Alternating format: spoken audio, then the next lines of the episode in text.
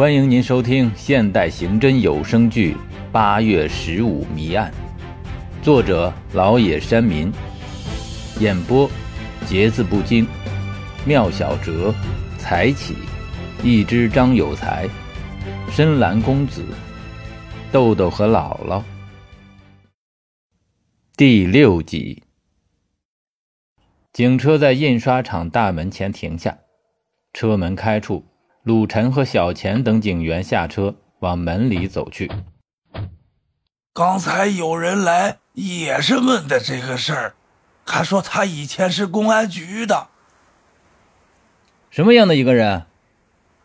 男的，拄个拐杖，岁数比我小。赵宇。赵宇坐在行驶的出租车里。黑鱼边驾车边接听电话：“喂，哥们儿，现在学好了，你再说什么都白搭。我去，哎，你知道我身边坐着谁吗？赵大队，真的，不骗你。行，就这样啊。”黑鱼挂断电话，冲赵宇笑笑，然后换挡，加速驶去。赵宇从厨房出来，他冲屋里说：“妈，我买了包子，放在锅里了。您啥时候饿了，一蒸就行。我去趟栾凤那儿。”赵宇从茶几上抓起两包烟，塞进兜里。赵宇拄着拐杖在栾凤楼下的路上，边走边用手机通话：“喂，我到你们家这个小区了。”啊，那行，我等你。此时，栾凤正在鲁晨的办公室。鲁晨用一次性杯子给栾凤沏茶。鲁队已经下班了，你找我什么事儿？鲁晨把茶杯放在茶几上。哼，也没什么事儿，想跟你聊聊。哎，坐呀。栾凤坐下来，面露不快。工作时间不能说，非得占用我私人时间。鲁晨在办公桌后坐下。我觉得你对我有些成见，能不能说开了？我怎么了？我不就是有时候说话冲点吗？你想这么多干嘛？你是咱们队的骨干，我刚接这个摊子，希望你能支持我。听这话好像我要拆你台似的。哎，其实人都有弱点。我也免不了俗，以后不管哪方面，只要我错了，希望能得到你的帮助。哟，你说什么呢，鲁队？我就听不懂了。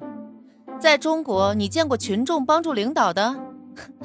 话说的这么不着边，这以后怎么当领导？陆晨略显尴尬地说：“呃，听说你挺喜欢文学。”对呀，太阳、月亮、花花草草。可里边没你。你爸最近身体怎么样？你不是都见了吗？已经上班了。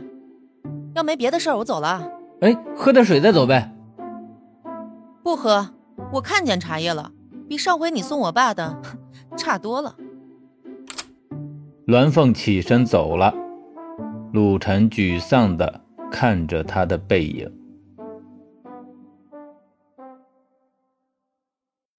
栾凤家里，栾凤边吃汉堡边听赵宇说情况。这说明张继先隐藏了什么，改动了档案里的原始材料。一个工人能做到吗？再说有这个必要吗？当然不会是这几年的事了。哎，小钱怎么没来？栾凤咽下一口食物，喝一口瓶装水，帮人顶班呢。刘红的孩子病了，哎，小钱下班前跟我说，他下午跟卢队也去那个印刷厂了，了解的情况和你说的一样。这么说，他跟我的思路并上了。其实鲁队人挺聪明，就是心术不正，也太狭隘，这么做人太辛苦了。哎，人无完人，谁都有毛病。可他的毛病有点致命啊，再说也让人烦。我一见他就不舒服，就像大热天的，有人忽然给你递过来一条特窝囊的那种棉裤，腰特肥，免了好几下还有富裕那种。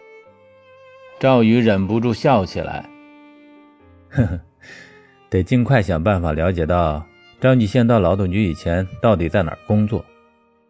哎，要不我请几天假吧，陪你一块跑跑。你这样太不方便了，我到车队调辆车。这样不好，我毕竟已经退休了。